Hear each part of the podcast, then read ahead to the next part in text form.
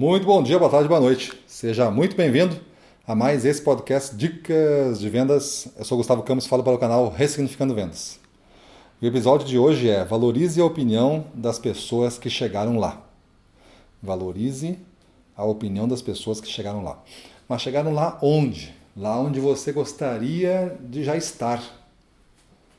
Se você sonha em ser um gestor comercial de uma multinacional trabalhando fora do país, por exemplo, você vai admirar e valorizar as opiniões de gestores que já trabalham em multinacionais fora do país. Por que isso? Porque tem muitos destruidores de sonhos, né? Tem muitas pessoas aí que são o mensageiro do desastre, né? O mensageiro do apocalipse aí. Então só traz notícia ruim com a intenção de realmente fazer o, a, a coisa não decolar, não fazer a coisa não prosperar, é, dando conselhos né, do que você deve ou não deve fazer. Pessoas que dizem assim, nesse exemplo que eu dei de multinacional fora do país, né? Não, olha o que tu vai fazer, você vai para um lugar que você não conhece, uma, um monte de pessoa que você não conhece, uma cultura que você não conhece.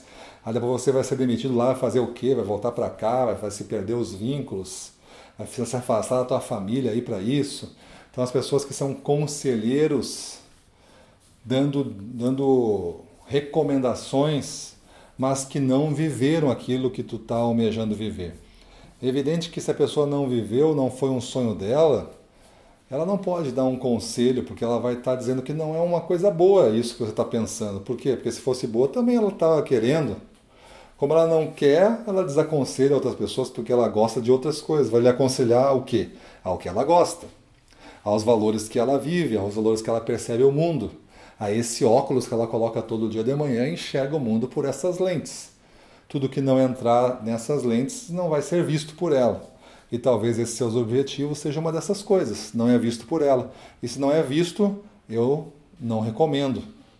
E aí, se você ouve todo mundo e valoriza todo mundo, porque ela é da sua família, ela é XYZ, ela tem esse cargo, ela tem isso, mas ela não vê, ela não chegou lá onde você quer, e aí você ouve muito essa pessoa, você vai acabar abandonando um sonho seu, vai acabar seguindo um sonho que era da outra pessoa, dessa que você está ouvindo, e você vai chegar lá onde ela queria que você chegasse, para descobrir que você perdeu tempo e talvez perdeu idade, todas as oportunidades que tinha de você alcançar aquele seu objetivo. E aí o arrependimento bate.